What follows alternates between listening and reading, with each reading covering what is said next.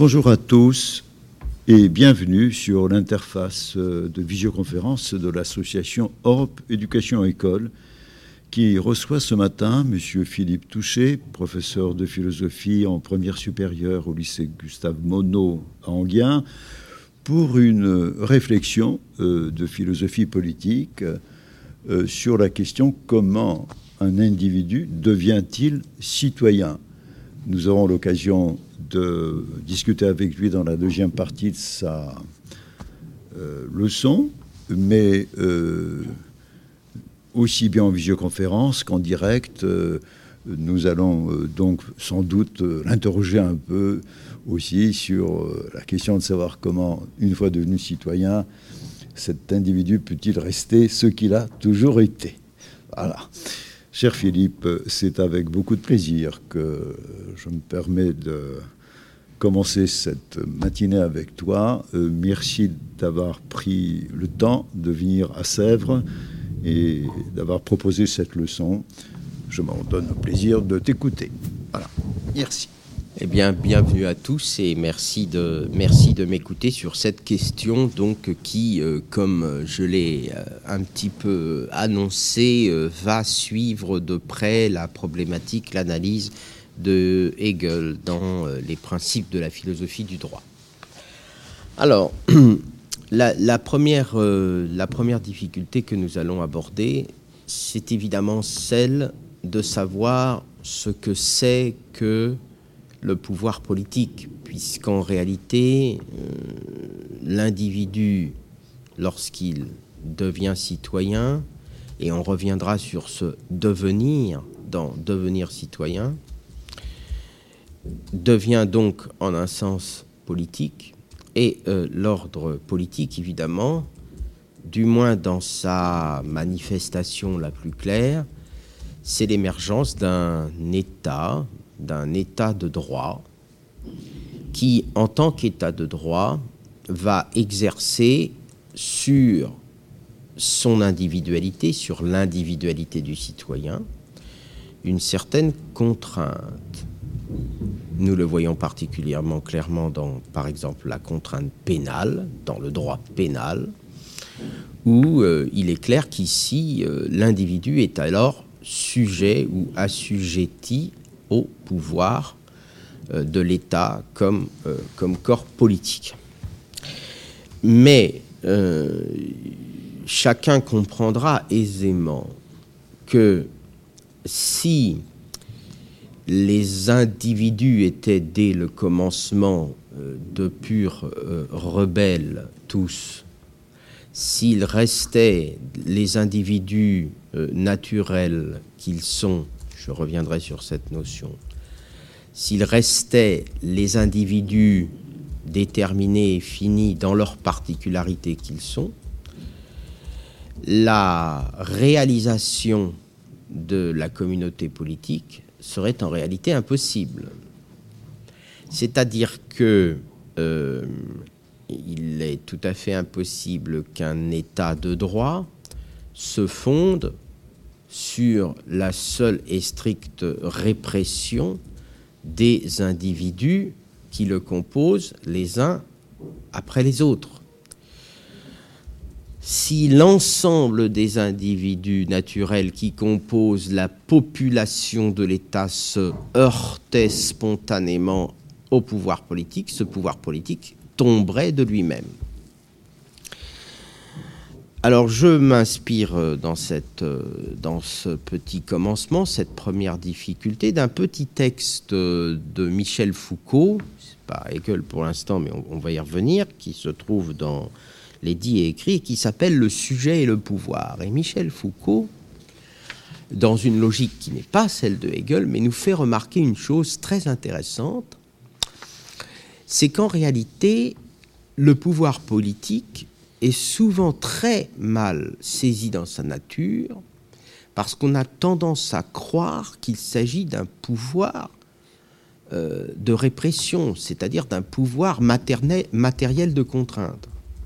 Certes, c'est souvent à travers les manifestations matérielles de la répression qu'on le voit se manifester, mais en réalité, nous dit Foucault, il n'y a de pouvoir politique que sur des sujets libres. Cela signifie que euh, entre un esclave, par exemple, et un maître, on ne peut pas parler d'une relation de pouvoir politique. On peut parler d'un pouvoir de répression, mais en fait, le maître, s'il est obligé, pour exercer son pouvoir, de pratiquer une répression permanente, n'a pas véritablement du pouvoir. Avoir du pouvoir, c'est permettre que le sujet sur lequel le pouvoir est exercé veuille, adhère, par sa subjectivité, par sa volonté, par sa liberté, lui-même à ce pouvoir. Le pouvoir politique s'exerce sur des sujets libres et ne s'exerce que dès lors que des sujets libres veulent ce pouvoir. Et d'ailleurs, on s'en rend très bien compte si, dans un moment historique d'un peuple, euh, les citoyens dans leur ensemble rejettent le pouvoir, ce pouvoir tombe de lui-même immédiatement, hein, sans même, sans même qu'il y ait besoin pour cela euh, de moments de violence. Alors, donc si l'on peut dire la violence d'un pouvoir répressif est bien plutôt l'échec du pouvoir en tant qu'il est politique. Alors cette première remarque, elle va nous amener, elle va nous aider à poser le problème de la transformation de l'individu en citoyen. Car ce qui est clair, c'est que si donc le pouvoir ne devient politique qu'autant qu'il y a adhésion de l'individu à ce pouvoir, à quoi cet individu adhère-t-il? Il adhère à une loi universelle qui, en tant qu'elle est loi universelle, est une négation de ce qu'il y a de singulier et de particulier dans l'existence naturelle de cet individu. En tant qu'il est un être naturel, en tant qu'il est un être privé, l'individu a des déterminations. Il est fils de quelqu'un. Il est membre d'une communauté, membre d'une classe. Il a une religion. Il a des besoins. Il a une histoire. Il a une géographie il habite à la campagne ou à la ville, etc. etc. Toutes ces déterminations font que l'individu est ce singulier qu'il est et que par le droit naturel, il est en droit de, comme on dit, persévérer dans son être, c'est-à-dire qu'il est en droit de défendre et de sauver son individualité singulière,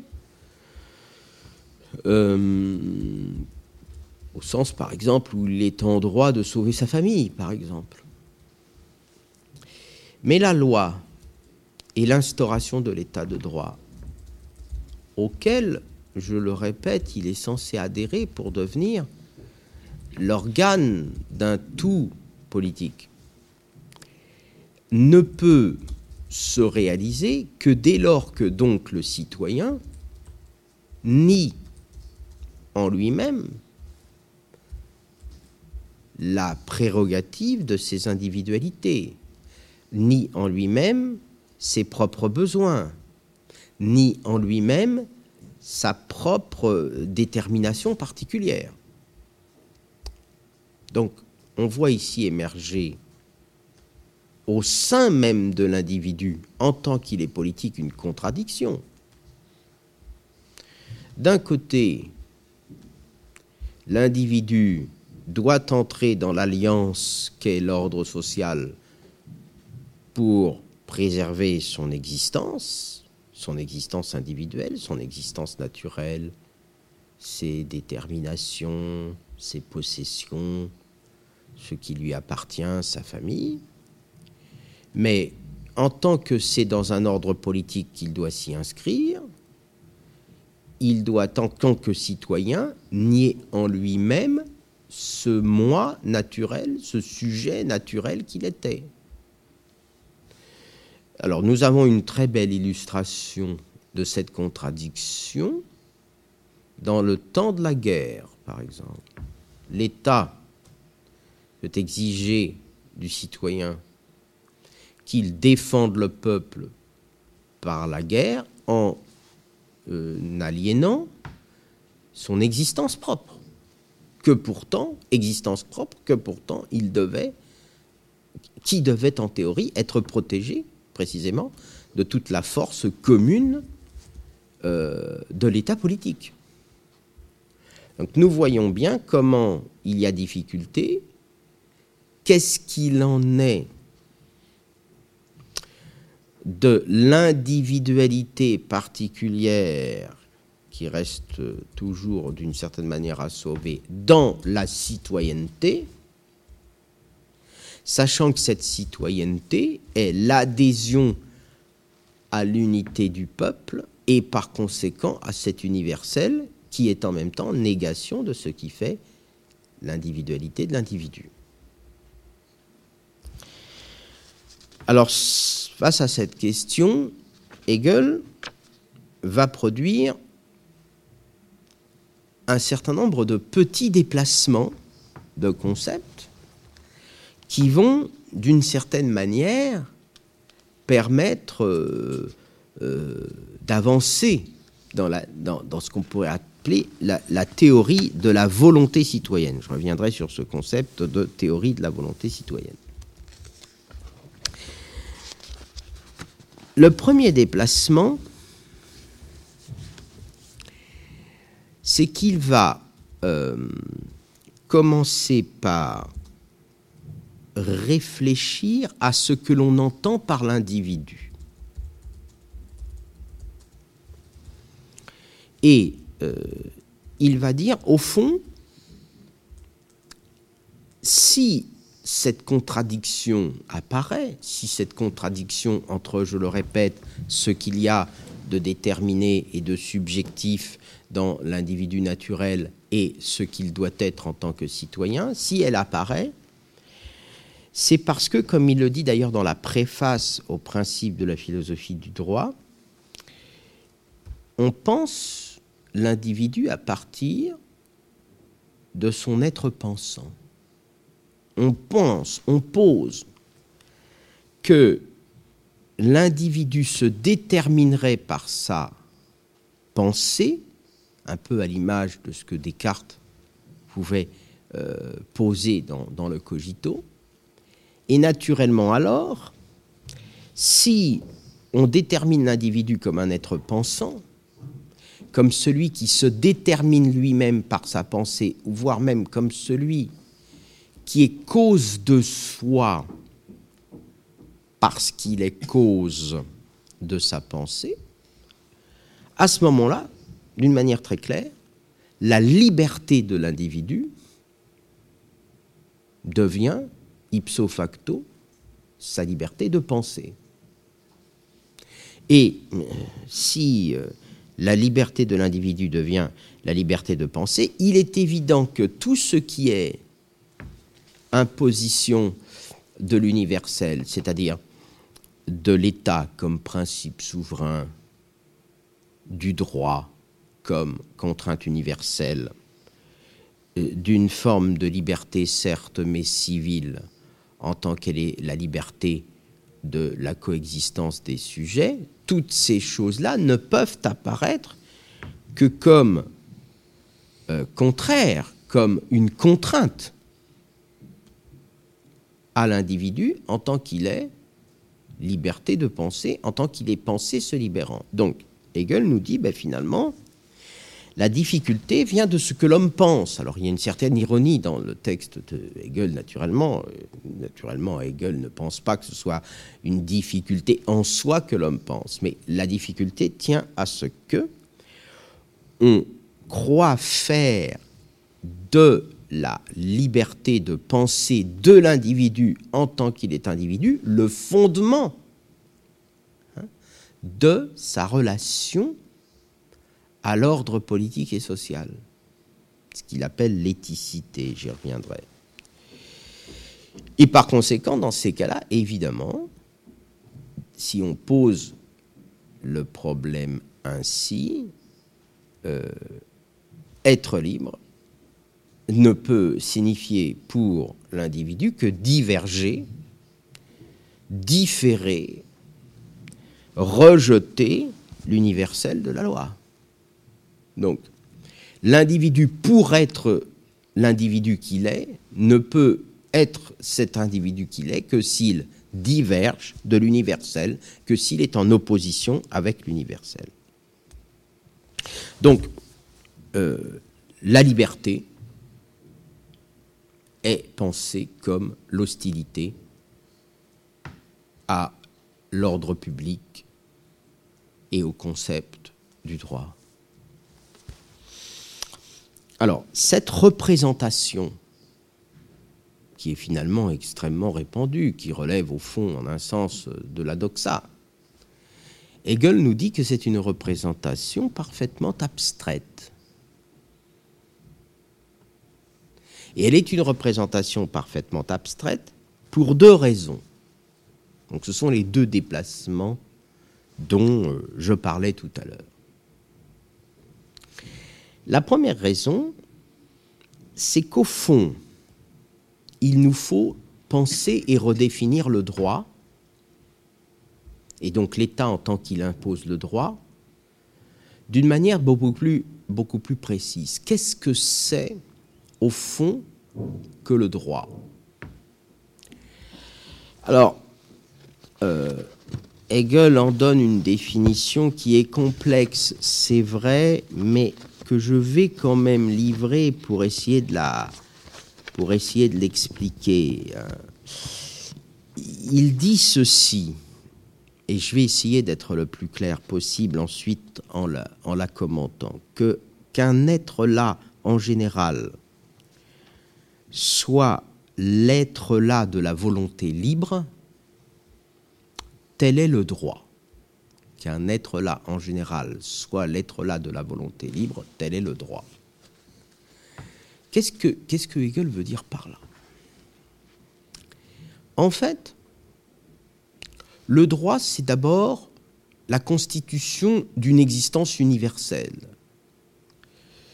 Quand je prends l'exemple des droits du citoyen, chacun comprendra que, en tant que je suis citoyen, les droits qui me sont donnés ne me sont pas donnés au motif de ma particularité.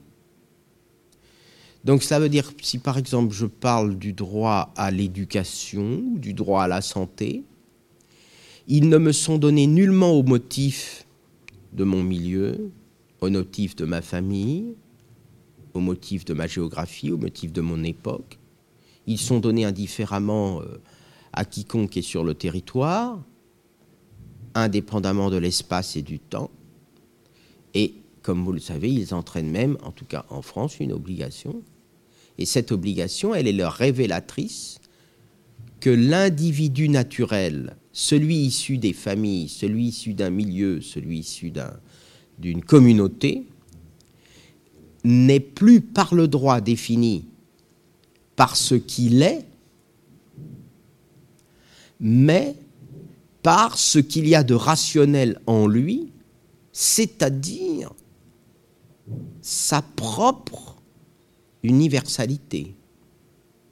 Donc on a tout à fait tort de penser qu'il n'y a dans l'individu que sa particularité. Au contraire, l'individu est d'emblée universel au motif qu'il a des droits, et ce, que veut dire avoir des droits, c'est avoir des droits non pas en tant que l'individu que je suis, mais en tant que je participe de l'universel. Il en est ainsi, y compris par exemple des droits de l'homme. Dans les droits de l'homme, même si ce n'est pas la logique de Hegel, mais je l'illustre ainsi, dans les droits de l'homme, les droits de l'individu sont les droits de cet individu en tant qu'homme, c'est-à-dire de chef, en tant qu'un universel. En d'autres termes, avoir des droits, même en tant qu'individu, c'est accéder d'emblée à une liberté mais qui n'est plus la liberté que me confère le pouvoir particulier de mes forces singulières, la liberté que me confère ma richesse, que me confère mon milieu, mais la liberté que me confère le droit en tant qu'il fait exister l'universel concrètement en moi. Et c'est l'autre aspect de la définition de tout à l'heure, lorsqu'il dit que le droit, c'est l'être là de la volonté libre. Alors ce mot être là, qu'est-ce qu'il veut dire? Il veut dire que le droit qui a la forme de la loi, donc la forme de l'universalité, fait cependant exister l'universel, non pas dans la tête de quelques philosophes, mais dans l'effectivité de l'existence historique. Lorsque l'état de droit s'instaure, dès lors la relation entre les hommes, dès lors l'humanité devient effectivement rationnelle, non pas sur le mode de l'idéalité, non pas sur le mode euh, d'une simple visée un peu floue au lointain, mais bien sûr le mode de l'existence concrète ici et maintenant, le rationnel ici devient effectif, dit Hegel, c'est-à-dire il est là, il est présent, et en tant qu'il est présent, il devient cause effective du présent. C'est-à-dire que le fait que j'ai des droits fait que soudainement mon existence est totalement transmutée dans son existence naturelle, elle nie sa naturalité pour devenir le rationnel qu'elle est en puissance. Revenons à un exemple que je donnais tout à l'heure. Si je dis que j'ai droit à l'éducation et que mon individualité a donc droit à entrer à l'école, il est bien évident que ce droit, une fois qu'il est effectif, fait de moi non plus seulement l'enfant de mon père, l'enfant de ma famille, mais il fait de moi le pupille d'une nation qui veut ériger en moi une certaine universalité, et comme c'est effectif, comme c'est réel, comme effectivement je suis à l'école, comme j'ai été extrait de la sphère de la subjectivité immédiate qui était celle de ma famille, je deviens moi-même porteur d'une certaine objectivité, d'une certaine universalité, je deviens l'instrument du corps politique qui est en train de naître en moi. Donc en tant qu'écolier, je suis déjà en chemin, effectivement, vers un universel qui se réalise et qui, en se réalisant en moi, me réalise sous une forme beaucoup plus effective. De sorte que, d'une façon très curieuse, hein, dans ce premier déplacement, Hegel nous dit ben, finalement la liberté de penser dont on parlait tout à l'heure, la liberté de la rébellion, la liberté de l'individu qui euh, nie l'universel, est une liberté abstraite. Elle est abstraite parce que elle n'a d'effectivité que dans l'instant où elle nie l'universel et avec les moyens de la négation de l'universel, moyens de la négation de l'universel qui sont en fait les moyens finis de l'individu fini, qui sont des moyens quasi nuls. Par conséquent, la liberté d'une pensée en tant qu'elle se penserait elle-même seulement comme négation du droit est une fausse liberté la vraie liberté, la liberté concrète, la liberté qui fait que l'individu est concrètement reconnu dans son droit universel à être, c'est le droit et c'est l'État qui le lui confère.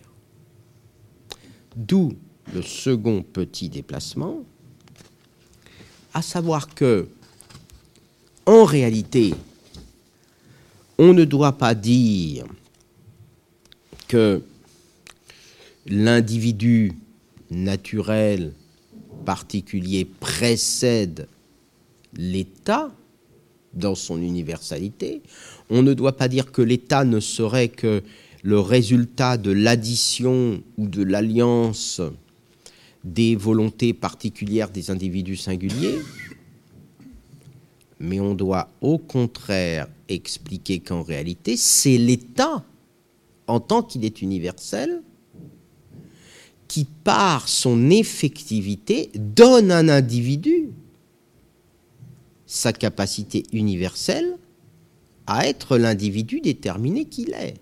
Pourquoi? Exemple, dit. L'individu est déterminé par notamment ses propriétés. Il est défini par ses propriétés, par son patrimoine, par euh, ses terres, par exemple, ses possessions, ou inversement d'ailleurs ses non-possessions. Mais cette propriété qui va faire que les individus sont bien des individus déterminés en vertu, par exemple, de leur degré de richesse, elle est, elle est, elle est portée, elle est, elle est fondée par l'État, en tant que l'État a euh, divisé le territoire en autant de parcelles de propriété accessibles. C'est bien l'État qui, au départ, y compris protège l'enfant au cœur de sa famille. C'est bien l'État qui fait de la famille, par la filiation par exemple, un droit à être la singularité qu'elle est. La filiation familiale est un droit. De sorte que l'universalité du concept, l'universalité du droit est effective avant même que l'individu soit l'individu singulier qu'il est. Ma filiation, et je suis bien individuel de par ma filiation, est d'emblée un droit elle est d'emblée un droit reconnu par l'État que mon père, par exemple, me reconnaisse comme euh, euh, mon père. Donc, en réalité, le concept n'est pas une représentation qui viendrait se surajouter euh, plus ou moins bien, plus ou moins de force du dehors à un individu qui, exerce, qui existerait en quelque sorte dans la société euh, à l'état purement naturel. Non, l'individu est d'emblée porté par la puissance de l'universel.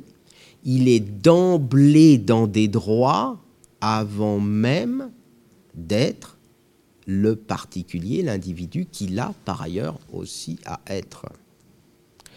Alors, ces deux petits déplacements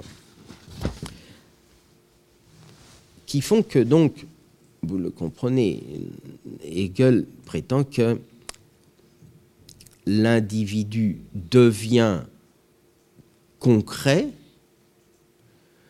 comme individu du fait du droit, mais qu'il ne devient conscient dans le concept de l'universel qu'il est, n'est-ce pas, en un sens donc déjà, ou qui est déjà cause de son individualité, que quand il devient citoyen, quand il devient citoyen, il ne devient pas quelque chose d'autre que lui-même. Il ne devient pas la négation de son individualité, puisque cette individualité elle-même était faussement immédiate, faussement naturelle, elle était déjà une forme universelle qui euh, accueillait dans le droit son existence individuelle comme un de ses possibles. Mais donc, évidemment, et c'est un reproche évidemment qu'on fait régulièrement à Hegel, et c'est ça qui va nous intéresser, si donc en un certain sens, l'individu, en devenant citoyen, devient lui-même sur le mode de l'universel, ou on devrait presque dire redevient, lui-même, s'il devient l'universel et la volonté libre sous la forme effective qu'il était déjà en puissance, que reste-t-il de son individualité naturelle? Que reste-t-il de ses besoins particuliers? Que reste-t-il de cette part de particularité qui est irréductible à l'état. Que reste-t-il de ce qui, dans l'individu, résiste à la citoyenneté, va toujours résister à la citoyenneté, et qui peut l'amener à toutes sortes d'occasions à se rebeller euh, contre l'état de droit, Alors, cette question, elle n'est pas abstraite à nouveau. Elle se manifeste, par exemple, euh, plus que par exemple dans la vie du droit, en tant qu'il est pénal. Car enfin, qu'est-ce que finalement la délinquance? Et, pourquoi l'état de droit doit-il être euh, toujours un état d'un droit également pénal? Ben, C'est bien parce que le citoyen, à un moment donné, et pour des raisons multiples, ressent, exprime et manifeste la contradiction entre euh, son individualité propre, son intérêt, son besoin, sa passion, son désespoir, et l'universalité du droit auquel, cependant, pourtant, il était appelé à entrer. La délinquance, le crime, donc le criminel, c'est un citoyen dans lequel la contradiction entre sa particularité, qui donc n'a pas disparu, assumée comme telle comme niant l'universel, et l'universel lui-même du droit est réapparu au point que ce citoyen, tout citoyen libre qu'il est censé être, préfère renverser la loi pour être soi-même. Donc, l'existence du droit objectif, cette fois, l'existence d'un droit en tant qu'il a son objectivité dans un état de droit fait d'institutions qui ont une dimension pénale et répressive, révèle cette contradiction au sein du citoyen entre, on va le dire ainsi, son effectivité de membre de l'universel et sa subjectivité d'individus naturels, déterminés et rebelles. Si l'individu était entièrement devenu le citoyen qu'il doit être, si, je reprends, il était devenu l'être-là de la volonté libre, et que dans cet être-là de la volonté libre, le, rationnel qu'il est et l'effectivité qu'il est était devenue parfaitement semblable, eh bien, il n'y aurait même plus besoin d'un état de droit au sens de l'existence d'un droit objectif avec des institutions euh, réprimantes, mais l'État serait devenu indistinctement objectif et subjectif. Indistinctement, il serait devenu juridique et moral.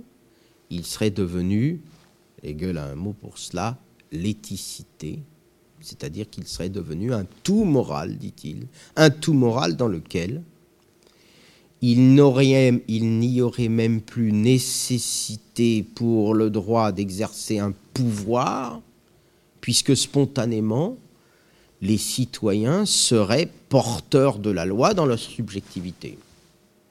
sorte d'état idéal, donc par conséquent, qui naturellement ne, saurait être euh, tout à fait non seulement possible, mais pour Hegel, euh, même nous allons le voir, qui ne rendrait pas euh, droit à ce que la raison, dans son effectivité, a d'historique, a du devenir de soi, a à être elle-même. Donc voilà le problème. Comment est-ce que l'individu devient citoyen? Question qui pourrait être inversée. Comment le citoyen, en tant qu'endroit rationnellement citoyen, est-il encore euh, l'individu qu'il est? Quelle part cette individualité négatrice euh, a-t-elle encore? Et comment est-ce que cette contradiction peut être dépassée? Alors, dans la première partie euh, de notre travail, nous allons euh, aborder donc euh, la, solution, enfin, comment dirais-je, la façon dont Hegel pose, pose, et pense ce problème. Et nous allons donc exposer ce qu'il en est de la volonté. Alors, euh, en fait, d'une façon assez curieuse, euh, finalement, les principes de la philosophie du droit, dans son introduction, dans les paragraphes 5 à 32, va se livrer à une véritable philosophie de la volonté. Et, donc, vous l'avez compris, peut-être, euh, pour euh, pour, traiter la question dont nous parlons, va hum, considérer que la question politique ne doit pas être euh, pensée comme une question de pouvoir, mais sur le mode du vouloir ou de la volonté. La question politique, on s'est longtemps trompé en pensant que la question politique était la question du pouvoir, on doit au contraire instaurer la question du vouloir.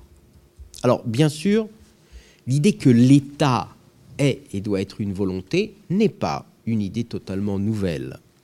À l'époque de euh, Hegel, elle s'est développée à plusieurs moments dans la philosophie antérieure, mais on sait que Hegel a particulièrement été impressionné par, bien sûr, sa lecture de Rousseau et du contrat social.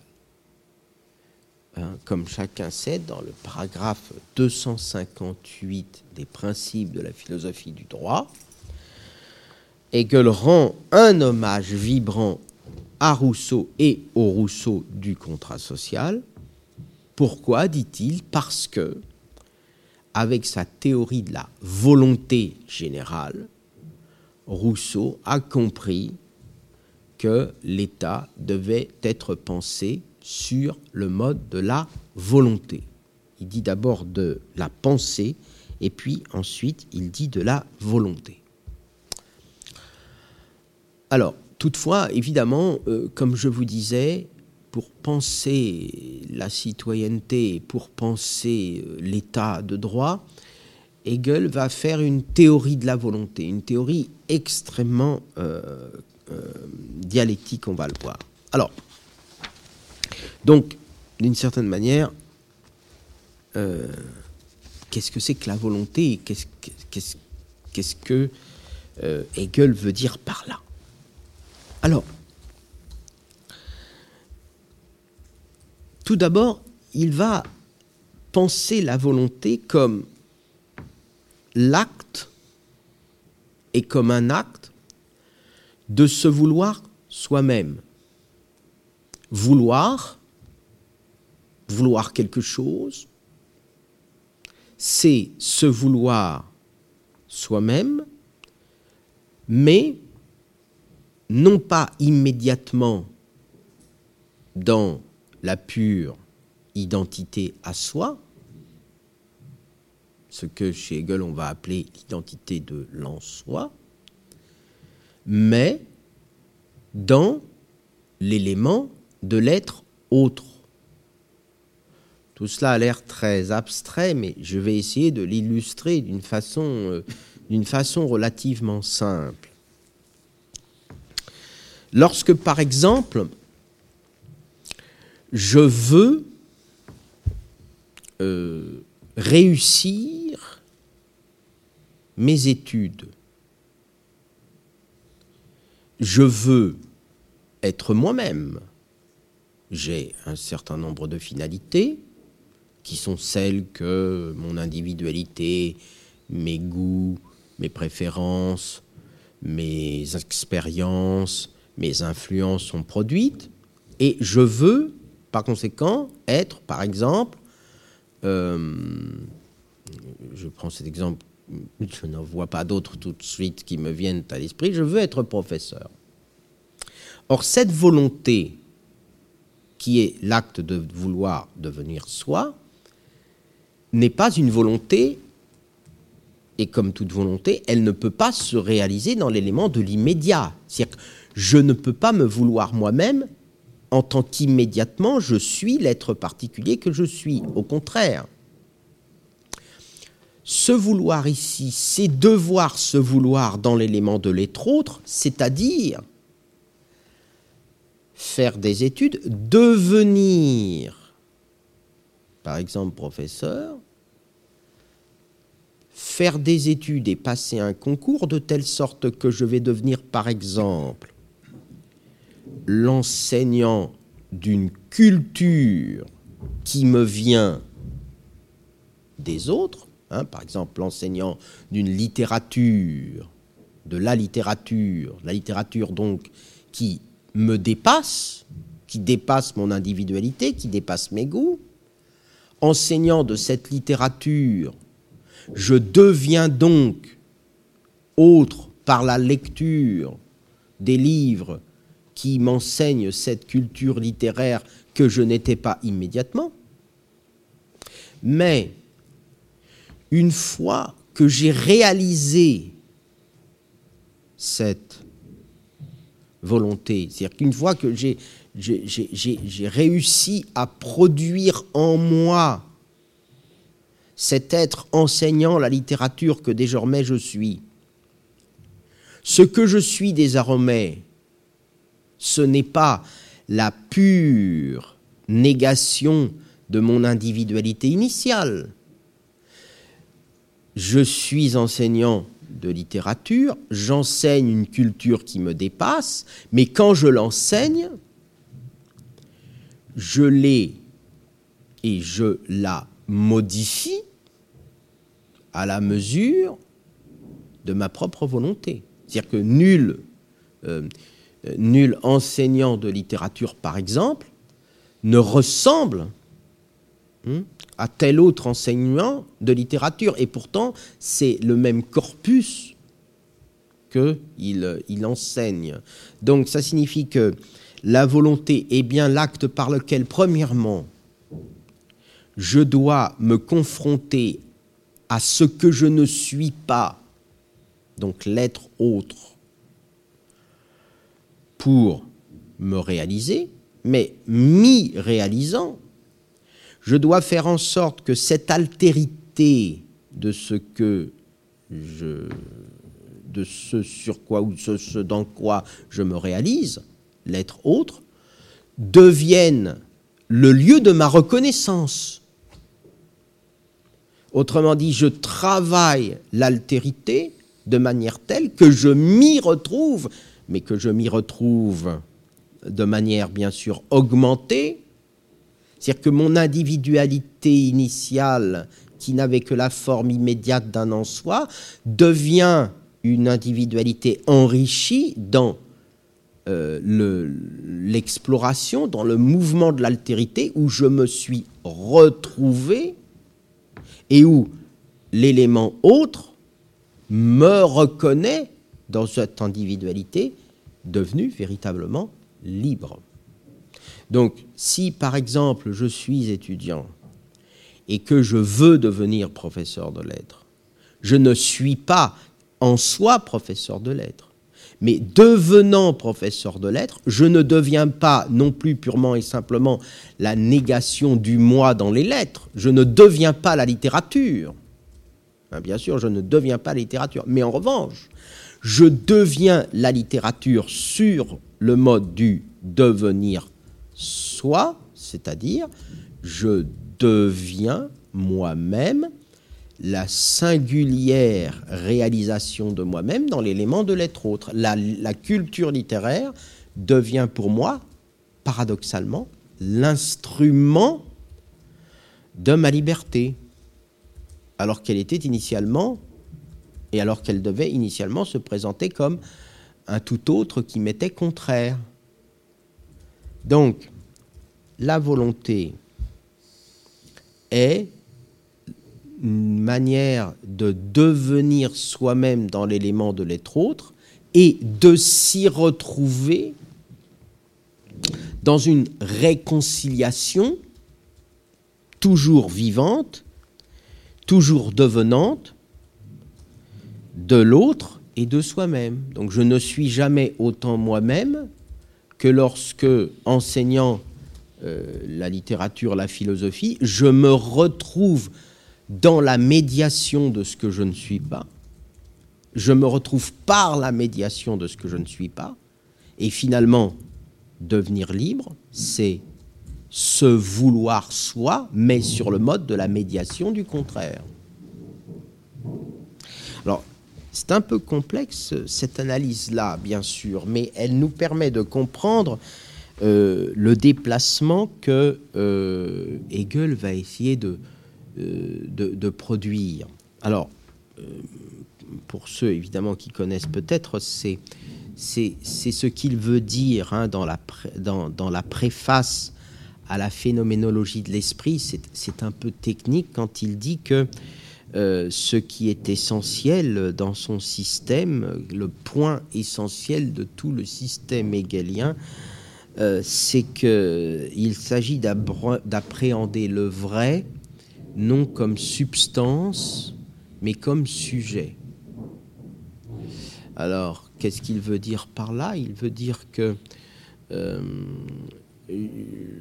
l'individu, par exemple, dans sa vérité, n'est pas la substance au sens où il serait purement et simplement ce qu'il est en soi, de son, indépendamment de son rapport à ce qu'il n'est pas, indépendamment de toutes les différences. Telle est la substance. Le propre de la substance, c'est d'être chose en soi, c'est de n'être rien d'autre que ce qu'elle est elle-même dans son identité. Mais finalement, la substance, c'est quelque chose d'abstrait, puisque précisément, nous sommes dans un devenir, dans un monde et dans une histoire et que par exemple l'individu dont nous parlons tout à l'heure n'est nullement une substance. Il est au contraire le produit d'une vie, il est l'individu vivant, et en tant qu'il est vivant, en tant qu'il est l'homme vivant qu'il est, il a à devenir ce qu'il doit être, dit Hegel. Et devenir ce qu'il doit être, c'est ça l'activité, l'acte du sujet et devenir ce que je dois être, c'est nécessairement être libre, mais sur le mode où la liberté est la négation et le passage oublié, obligé par la négation de ce qui conteste la liberté. C'est-à-dire que je ne suis moi-même que par la médiation de ce que je ne suis pas, en tant que je dois nier ce que je ne suis pas, dans son altérité pure pour en faire le moyen par lequel je reconnais dans ce que je ne suis pas ce que je suis et ce que je devais être. Alors sur le plan de, la réalité euh, de la réalité politique, sur le plan de l'individu en tant qu'il est politique, qu'est-ce que, qu'est-ce, qu'est-ce que ça va produire euh, Ça va produire ceci. Euh, ça va produire que être citoyen, c'est donc tout d'abord le produit d'une volonté. L'État lui-même est une volonté, Et donc, il est non pas un être, il n'est non pas fait, il n'est non pas une chose, mais il est le devenir de soi-même. Donc on pourrait dire que l'État n'est jamais un tout achevé, mais qu'il est bien plutôt processus. Et ce processus, ce n'est pas un processus qui se passerait en quelque sorte au-dessus de la tête des individus qui le composent. L'État n'est pas le processus nécessaire d'une raison qui nierait tous les individus dans leur singularité, c'est le contraire. L'État est le processus des individus en tant qu'ils ont à devenir le citoyen qu'ils sont. Mais pour eux, devenir le citoyen qu'ils sont, c'est se vouloir soit sur le mode de ce qu'ils ne sont pas immédiatement. Donc finalement,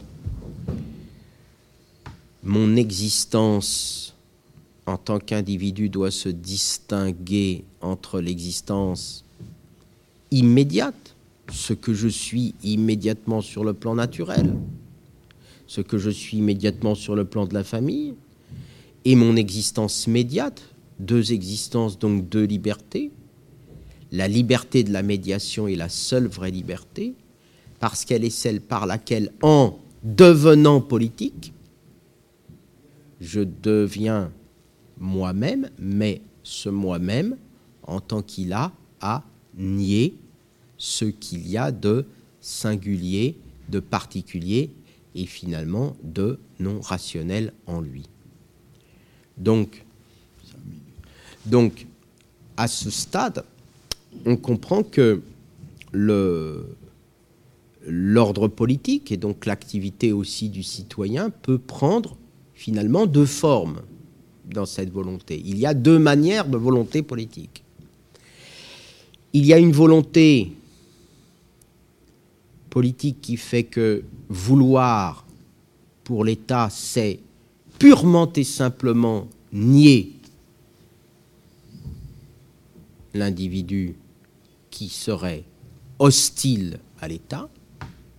Et on va voir dans la deuxième partie du cours que ce moment d'une pure et simple négation de l'individu dans ce qu'il est pour produire l'État est le moment de la terreur. Hein, et on dira quelques mots de ce que cela nous apprend du terrorisme aussi d'ailleurs. Ou bien la constitution de l'État passe par l'acte par lequel je trouve sa place à l'individualité, mais une individualité, je l'ai dit tout à l'heure, médiée, une individualité construite, une individualité dans laquelle l'universel est devenu le particulier en tant qu'il se dépasse lui-même. C'est ce qu'on verra dans la suite de notre cours. Merci beaucoup, cher Philippe, pour euh, cette première partie de ton cours sur euh, la question comment un individu devient-il citoyen? Nous arrêtons deux, trois minutes pour des raisons techniques et reprendrons la suite de ce sujet à partir de 11h15. Merci à ceux qui nous écoutent en direct et en particulier les élèves de Laurent Devy au lycée Chanzy dans les Ardennes à Charles-Gilles Ville-Mézières. A tout de suite. Merci de votre attention.